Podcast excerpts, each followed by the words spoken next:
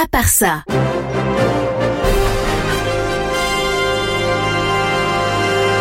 Le non essentiel de l'info en pas continu.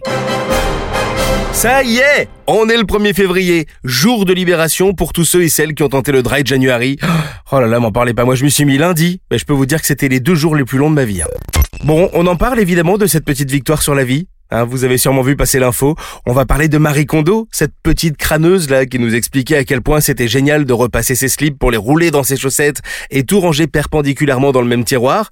À celle qui nous demandait Est-ce que cet objet vous apporte de la joie? Bah non Marie, c'est une bouilloire, ça m'apporte pas de joie, mais enfin ça chauffe de l'eau, c'est pratique quoi. Bref, la petite victoire, c'est que maintenant, elle a presque 40 ans, elle a trois enfants, et elle avoue, c'est pas possible de garder une maison bien rangée avec des gosses. Elle dit qu'elle a renoncé à ça, et que maintenant, ce qui compte, c'est de passer du temps avec ses enfants.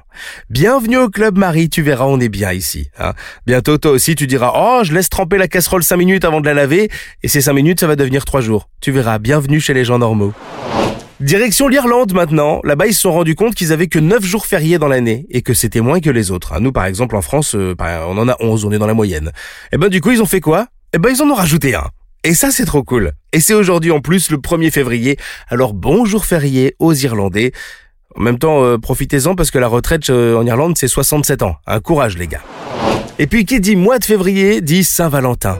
Ah, ce jour merveilleux où on part dîner à deux dans un resto archi bondé, collé à des tas d'autres couples qui mangent le même menu de Saint-Valentin que nous, qui consiste en la même chose que d'habitude mais avec des petits cœurs et pour le double du prix. Ah, c'est trop bien la Saint-Valentin. En tout cas, il y a une initiative que j'aime bien, ça se passe au Canada, au zoo de Toronto, où à l'occasion de la Saint-Valentin, on vous propose de donner le nom de votre ex à un cafard.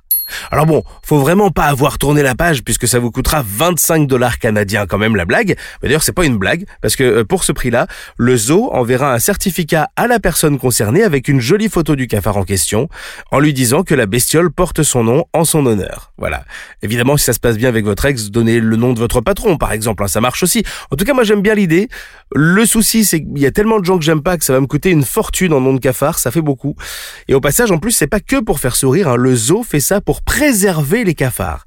En fait, les dons vont servir à ça parce que euh, nous, on les écrase comme des gros bourrins, mais en vrai, euh, ils jouent un rôle écologique essentiel dans la nature. Eh ouais, et ça tu le savais pas. Eh ben moi non plus. Bon les copains, je vous laisse. Faut que j'aille retirer des sous pour le zoo de Toronto. Je pense qu'avec 150 euros, je suis bien. Hein. Euh, je vous retrouve pas demain parce que j'aurai clairement pas le temps d'en faire un pour demain. Donc abonne-toi si c'est pas déjà fait pour pas rater le prochain épisode de À part ça. Bisous. Pour ne rien rater du non essentiel de l'info, abonne-toi et à demain.